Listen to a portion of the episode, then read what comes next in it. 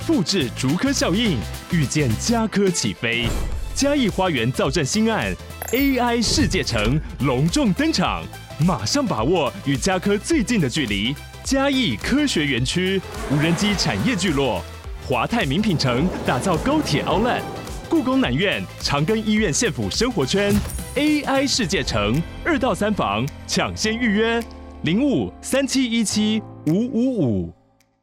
安妞哈塞哟，打开话匣子，韩国趣事聊不完。我是兰妮，我是索尼克，收听韩国话匣子，带你哈韩零时差。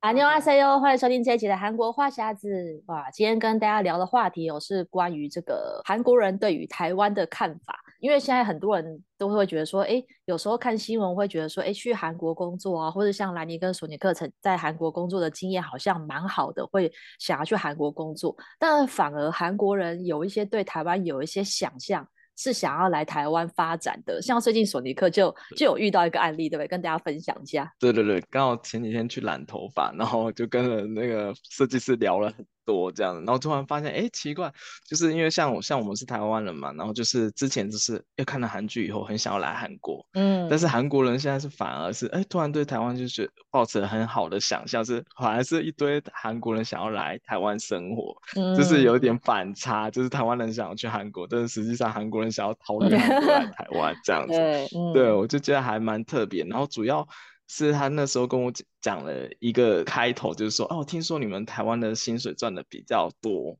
然后我心想，哦，有这回事吗？然后他就说他看了新闻的报道，韩国新闻报道说，那个二零二二年的 GNI 值，就是台湾的那个年平均所得，嗯，是差不多已经超过台币一百多万，一百零二万台币，嗯，然后我心想说，已经，他说这个是超越了韩国，因为韩国的话，实际算起来的二零二二年的。GNI 值的话才不到一百万台币，大概九十九点九七万，嗯、所以实际上那看那个数字来讲，然后他就是，哎，台湾薪水赚的那么多，那就说，哦，台湾薪水明明比较高，那你为什么要来韩国工作？这样，然后我就是，我就心想说，啊，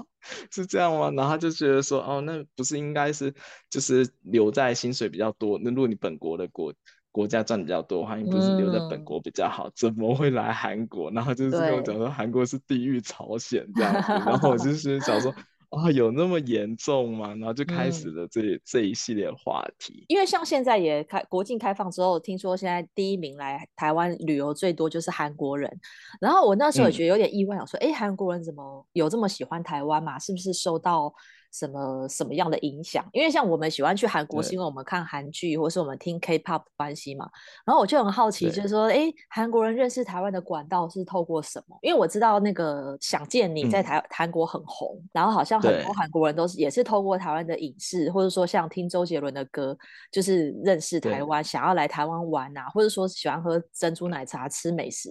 来台湾玩。可是毕竟来玩跟就业是两件事嘛。所以我就想说，哎、嗯，那韩国人想要来台湾发展，他真的知道，比如说你看这个表面上的数字，真的有每个人都 赚年薪一百万吗？其实当然是没有吧。对，就是我们自己在台湾都都觉得说，明明我们薪水都没涨啊，就是我们也没有赚到这么多，为什么这个数字这么漂亮？我也自己很怀疑。嗯、对，所以我就想说，韩国人是不是有什么误解？就是如果你只是来旅游。没有来这边工作的话，嗯，你当然会觉得说，就透过一层滤镜来看台湾很美好，嗯。就像我们看去韩国旅游，也觉得韩国哇，韩国哇好帅哦，哈，就是就是觉得有 都会看有看，都是带着滤镜去看这个国家，会觉得很棒。可是其实，嗯，当然说你要以物价来比的话，台湾的物价。当然还是比韩国再便宜一些，那当然是也是因为我们的所得没有韩国那么高嘛，所以就是你如果韩国人来，应该会就是觉得台湾消费很便宜，我觉得应该是因为这样让他们觉得台湾好像。很容易生活吧？对，而且尤其我觉得尤其是吃的，因为我像那那个那个美容师，他就跟我讲，他很多朋友去台湾，然后就可能点了很多道菜才，才哎换算成韩币，其实才这一点点钱。对啊，就相较于韩国来讲的话，那台湾台湾的吃的物价确实便宜很多。嗯，没错。对，那然后就心想说，哇，那韩国薪水赚那么高，然后吃东西的话才花那么一点点钱，嗯、那是不是可以？就是如果在韩国在台湾工作的话，是不是可以存很多钱这样子？因为大家如果在韩国生活过，就应该知道韩国的吃其实花费占蛮大一部分，尤其是外食，对对，尤其是外食真的很贵。然后最近物价一直在涨嘛，然后之前我们有聊过一个话题，就是外送费的问题，所以就让炸鸡也破了三万嘛。然后就是这个价钱对他们来讲，其实吃的负担对韩国人来讲还蛮重的。嗯，然后所以有些人去了台湾以后发现，哎。台湾真的是一个美食的天堂，就是他就是点了一堆东西，他可能才吃到撑死，他可能才花一万块韩币。对啊，但是他在韩国的话，他可能去路边小吃摊吃几样东西，就还没吃饱，他可能就要花到一万，对对，一万韩币左右。对，所以他们就觉得说，哇，那台湾真的是一个就是赚钱工作的天堂这样子。嗯，然后就觉得说，哦，那台湾确实是比较好。然后事情想想说，其实我们之前也聊过几期，其实食衣住行来讲，就其实有些部分是韩国比较省，那有些部分其实是台台湾比较省，就是各有各的，对对对，各有各的利弊这样子。对，所以其实有些就是光看表面，其实看不太出来。但是我听那那个那个美容师的讲讲话，我觉得他们就就台湾已经充满了各种幻是幻想，想象吃东西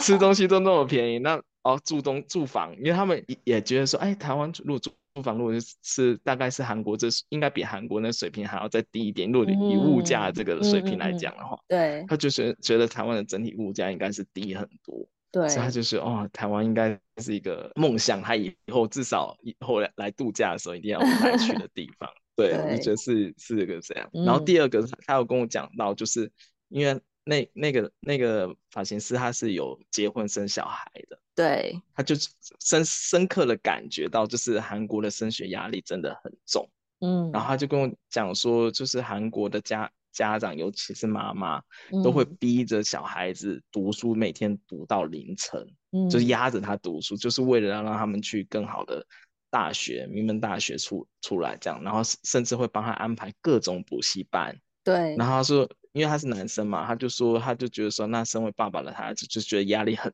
重。因为在教育上要花了更多钱，嗯、那他要赚更多钱给、啊、给小孩子，他就也很辛苦，然后小孩子也很辛苦，然后每天看小孩子这样很累，还很觉得他相较于台湾，好像台湾对于升学的压力好像不会像韩国一样这种整体那种氛围那么紧张。我觉得亚洲国家通常都还是就是唯有读书高这个观念还是有，所以台湾人其实当然我们也是从小补习到大嘛，嗯、可是我发现的是因为。嗯，台湾补习费可能没有，我觉得补习费好像还还还可以，就是大家会愿意付那个补习班的钱。嗯、可是我看到韩国的新闻都是在讲说、嗯、这些补习费啊，真的其实是蛮贵的。然后就就像我们看那个嘛，那个浪漫速成班，你要去报那个名师的课，你就一早要去排队抢号码牌的走。然后他们从从小就是看那个绿色妈咪，或者是从小就要把小孩送去那个资优补习班，就是他们嗯。对于补习的这个概念是很很早就开始了，然后我们我们大概都是国中哦，小时候是补才艺啦，那你要补到跟升学相关，可能是国中、高中才开始。所以我觉得韩国人的这个教育压力的确是蛮大的，嗯、而且我看到很多新闻讲说，很多韩国女生现在不婚不生，她们最主要的担忧是教育费的问题，就是会觉得说要养一个小孩，不知道要花多少钱去去。呃，去教育他，嗯、然后因为台湾担心的是那种保姆费跟托婴费，不是担心补习费。可 是韩国是担心补习费，我就觉得哇，那个观念真的是完全不一样哎。所以如果说你说这个这个这个发型师他会他会压力很大，我相信是对的。因为像我我朋友他也是有生小孩嘛，在韩国，然后他是从小孩上幼稚园开始，他就请了家教，而且他不止一个，嗯、他请两个还三个。对然后教可可能教中文，要教英文，然后还教一个才艺。然后心里想说，这小孩子才幼稚园，就每天就要上那么多。然后我心想说，我幼稚园，我现在都不记得我幼稚园到底在发生什么事情，你知道吗？但他从幼稚园就开始投资，他就说，因为其他就是其他同班的家长，他们也这么做，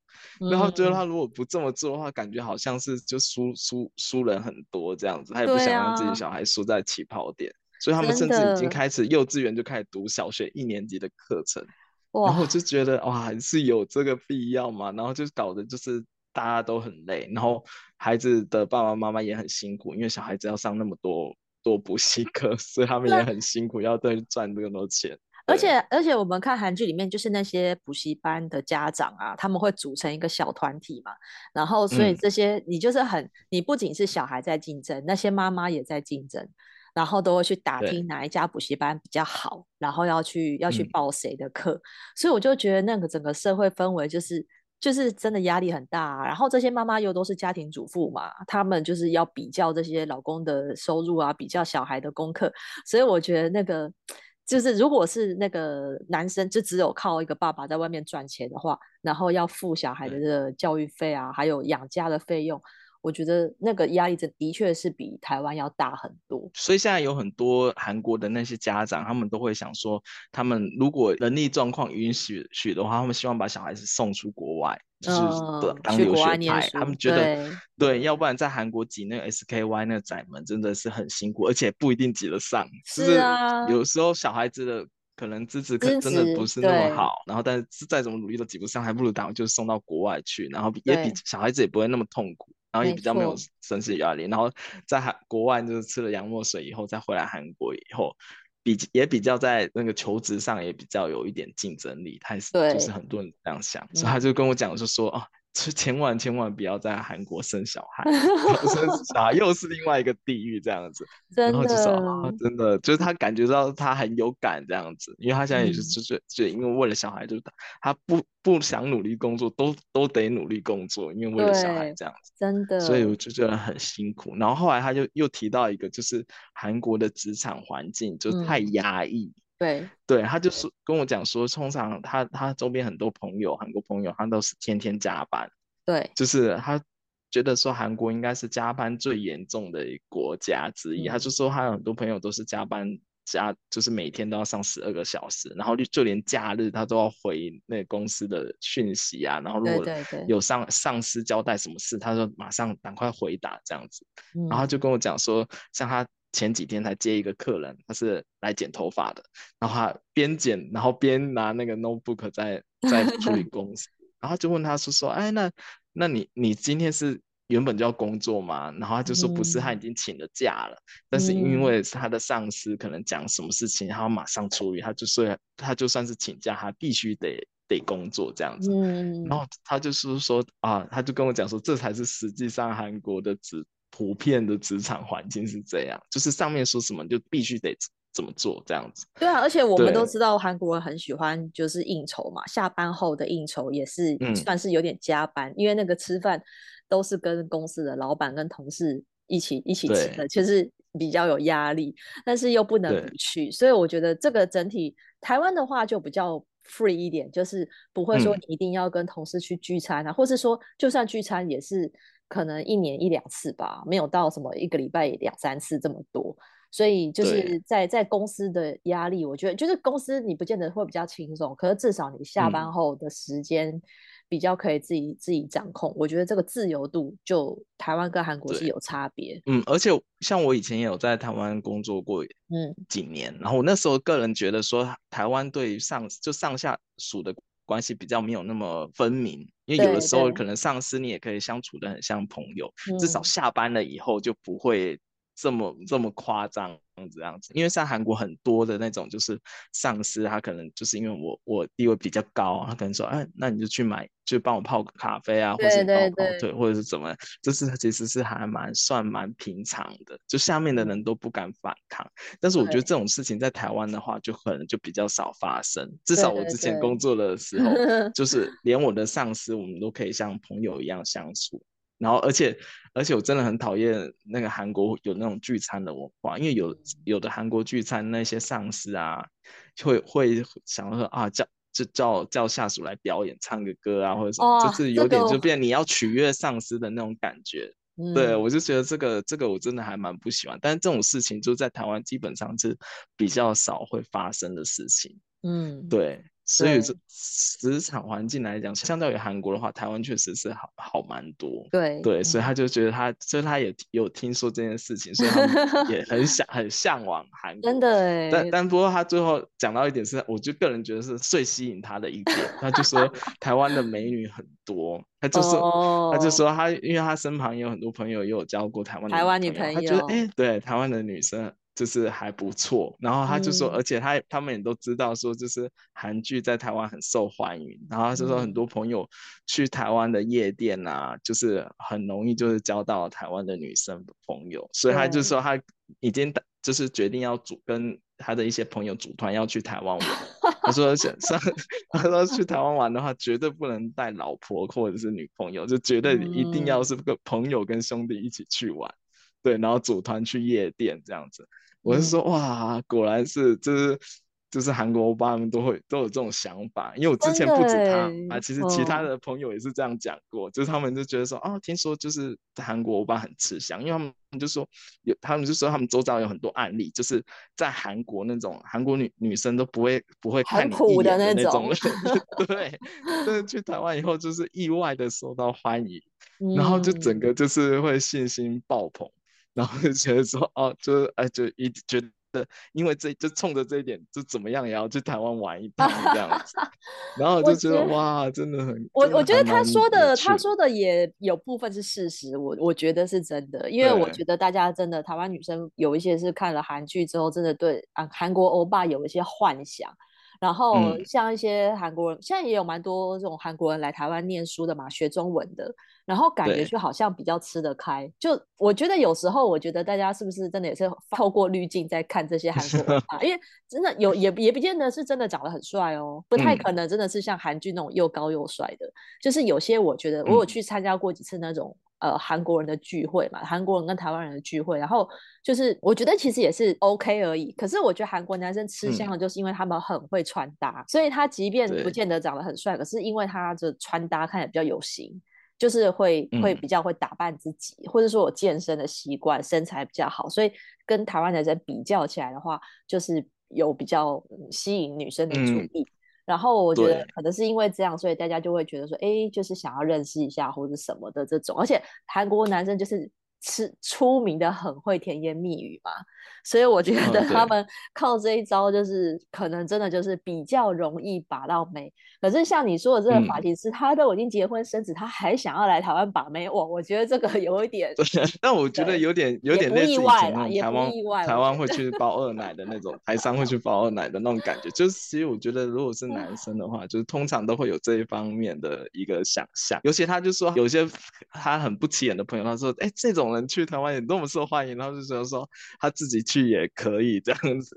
就会有这种想象。对，而且你说他的职业是发型师，所以但是韩国女生对于就是对象的职业可能会有一些歧视吧。哦、就是假设是他这个行业，对因为就是我刚刚也想到，我之前去出差有搭过一个计程车司机是年轻人。因为大部分都是搭到那种老、嗯、老司机，就是比较老老老年人，就就是五六十岁以上的司机。可是我那一次也是搭到，我看目目测感觉他是二三十岁的年轻人，我也很意外，这么年轻来开计程车。他就跟我聊天，然后知道说我台湾来的，嗯、就跟我说：“哎，台湾是不是就是呃，就是很好很好。”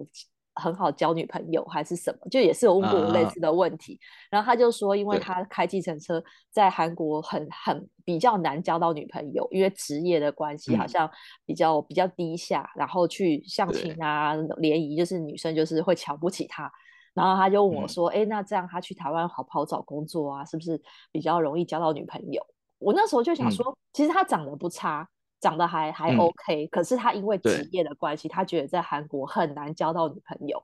然后我就想到说，如果这样比对，的确是台湾对于职业比较对比较不会因为职业啦，嗯、因为职业呢鄙视别人或是带有自己的感情。但因为像韩国，像那个那个发型师也跟我讲说，就就连发型师在韩国也是属于比较低下的一个工作。嗯、他就说，就连他自己有女儿的话，他如果以后女儿要结婚，他也不许。不希望他跟发型师结婚，自己都这样讲了。对，对，他就说，因为你这样看到他会觉得说啊，你一定是小时候不用功读书，然后找不到好的工作，然后才出来做这个，要不然就小时候当混混，然后怎么样，然后才来做这个。因为他就说，像像发型师的工作，他可能每天都要上班十二个小时。对对。然后他因为他是艺人发发型工作室嘛，他就说你你又没有什么休息的日子，然后然后他只能赚那一点点的钱。然后你所有时间都要在那边，然后他就觉得说，哎，这种工作是比较累、比较辛苦，然后是比较低阶层的。嗯、那如果韩国比较高阶层，可能是那种大企业啊，那种坐办公室那种，他就觉得是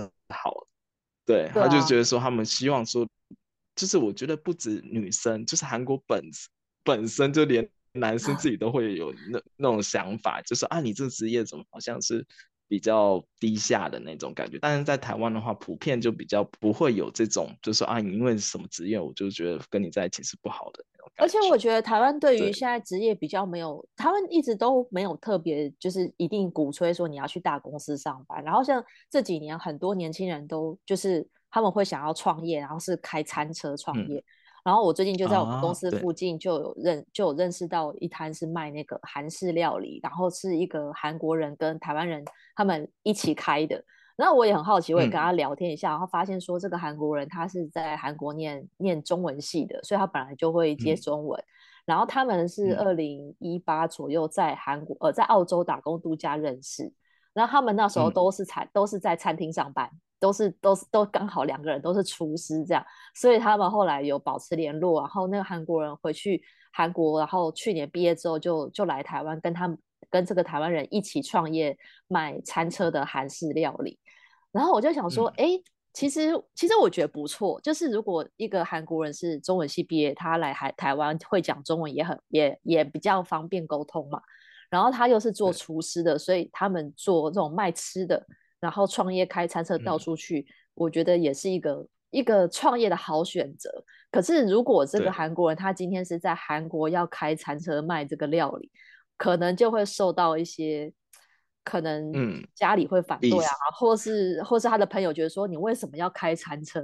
可能就会被鄙视。我觉得，嗯，我觉得台湾比较像是那种职业不分贵贱，就是他就都会有这种概念，但是韩国就会觉得说啊。就职业是还是有分高低级的感 感觉，在我自己看来好像是这样。对，就他们就会有比较这样明显的区分，因为像像之前某个韩剧有讲，就是一样都是做自自己当老板，对啊，但是啊，如果是炸鸡店的老板，或是韩餐店的老板，他们就会觉得啊，就是感觉好像是这样，就是啊，就是这个，就是好像也没有 多了不起，就是反而会鄙视，就一样是自己创业当老板，一样也是叫沙张女，但是啊，炸鸡店老板啊这样子，然后或者是路边摊老板啊这样子，就是会有会有一些比较鄙视的感觉，就其实从韩剧都可以看得出来。嗯，我之前去韩国采访一个主厨，也是他其实是有上电视节目，有点像是那个。那个谁白哦，白白中原这这这么这样子知名的厨师，嗯、可是他就说以前的、嗯、以前韩国对于男生当厨师是很歧视的，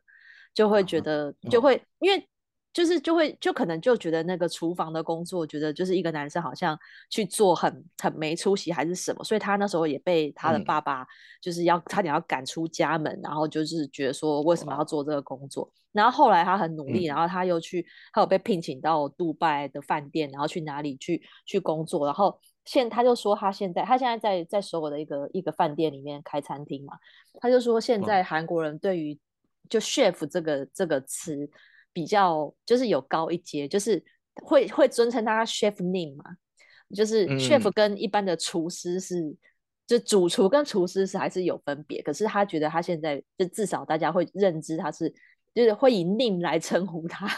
啊、就是就是是、嗯、是主厨是称呼他 chef name 这样子，然后就地位有比较提升一点。然后我才知道说，哈、嗯，原来就是真的这个韩国人对于。对于男生当厨师竟然有这么大的歧视，因为其实蛮多那种国际名厨都是男生，反而不是女生。对可是我在想，韩国人会不会是一直还是觉得说煮饭是女人要女人该做的，是不是有这种性别歧视的的这种旧观念？对啊，我就觉得说，但是普通大厨好像都是男生，我感觉是这样。其实蛮多大厨都是都是男性为主，我也觉得蛮妙的，因为你好像会觉得说煮饭是就是要娶个老婆来来做煮饭的事情，可是其 实会觉得说这就是男生不要进厨房。其实有一些台湾人以前也有这种观念，就觉得男生都不进厨房。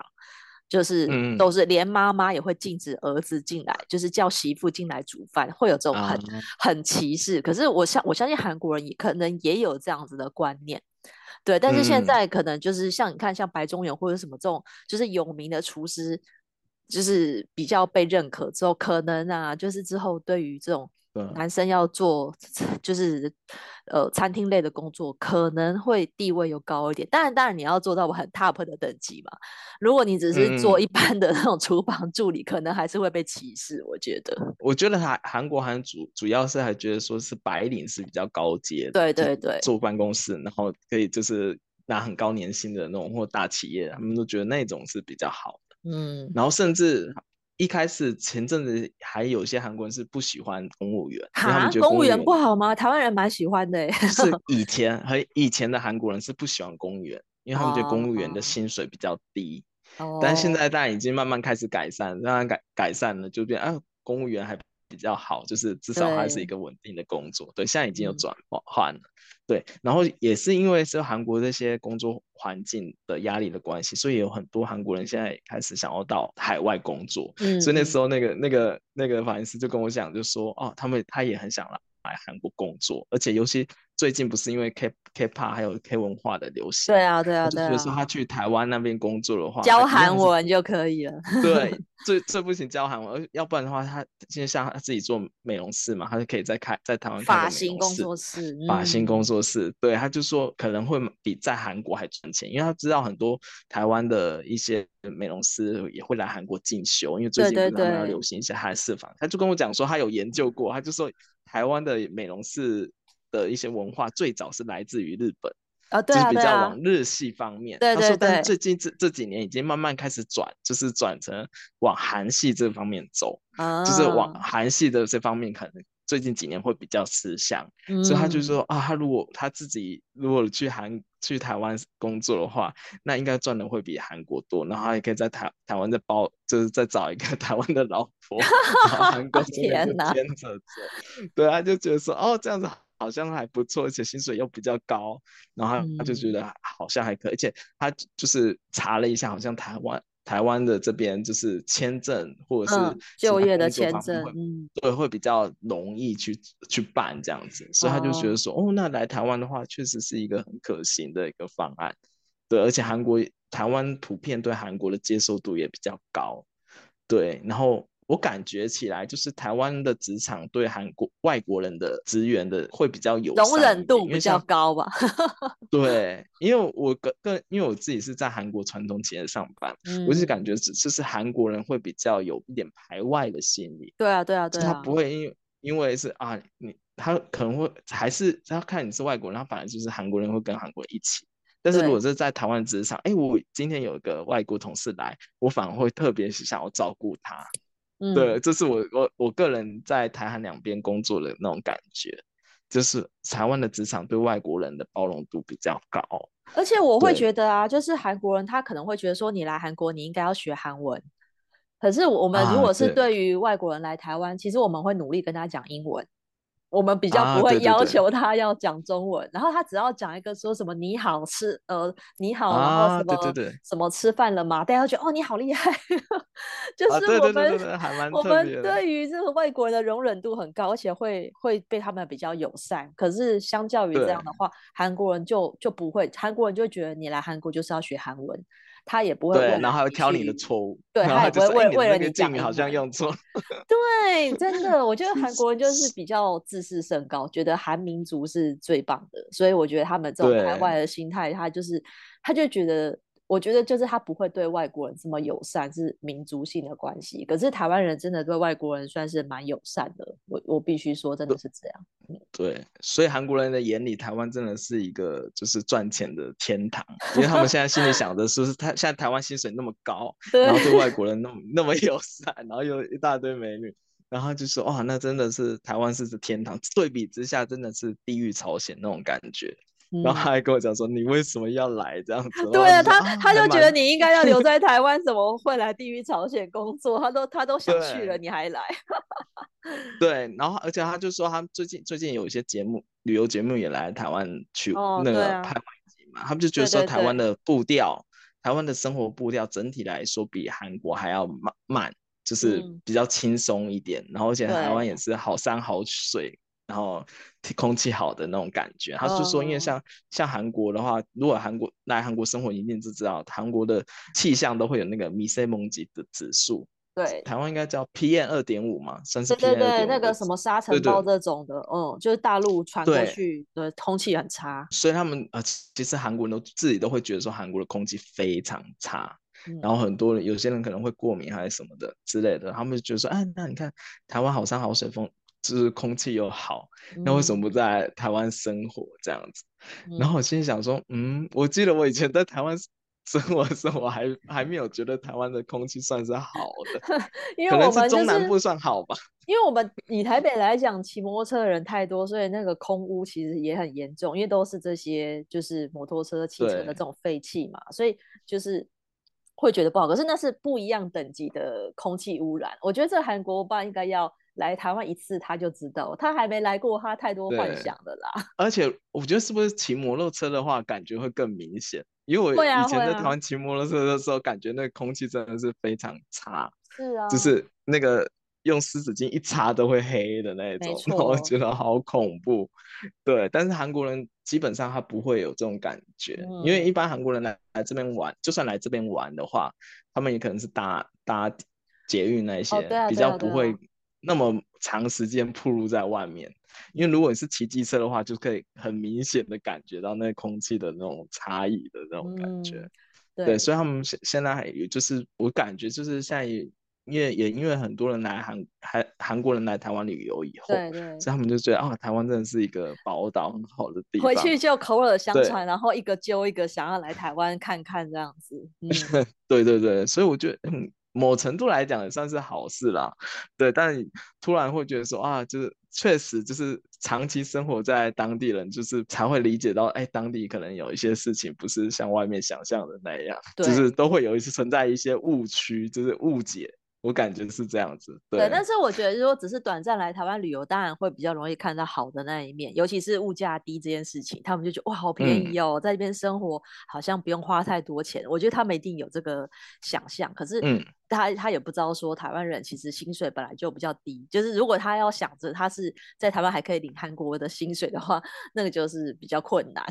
对，所以我觉得，对。但是我觉得的确是一个假设。假设是以一种那种创业的心态啦，因为现在台湾也也开始有很多像是这种什么韩式照相馆啊、韩式美发，嗯、或者就你打着一个韩式的名号。我觉得是有一点卖点，所以就是就是因为你在韩国可能太竞争了嘛，嗯、大家都是韩式理发，但是你在台湾就会比较特别，所以有可能可以有那个创业的机会。就是我觉得还是请他来台湾看一次，知道他就会知道。我感我感觉他已经有在计划，就是台湾的那个他的美美容事业，跟到台湾的旅游。对对对，他就是说，反正不管如何，他已经就是已经有刚好有跟他朋友来计划要来。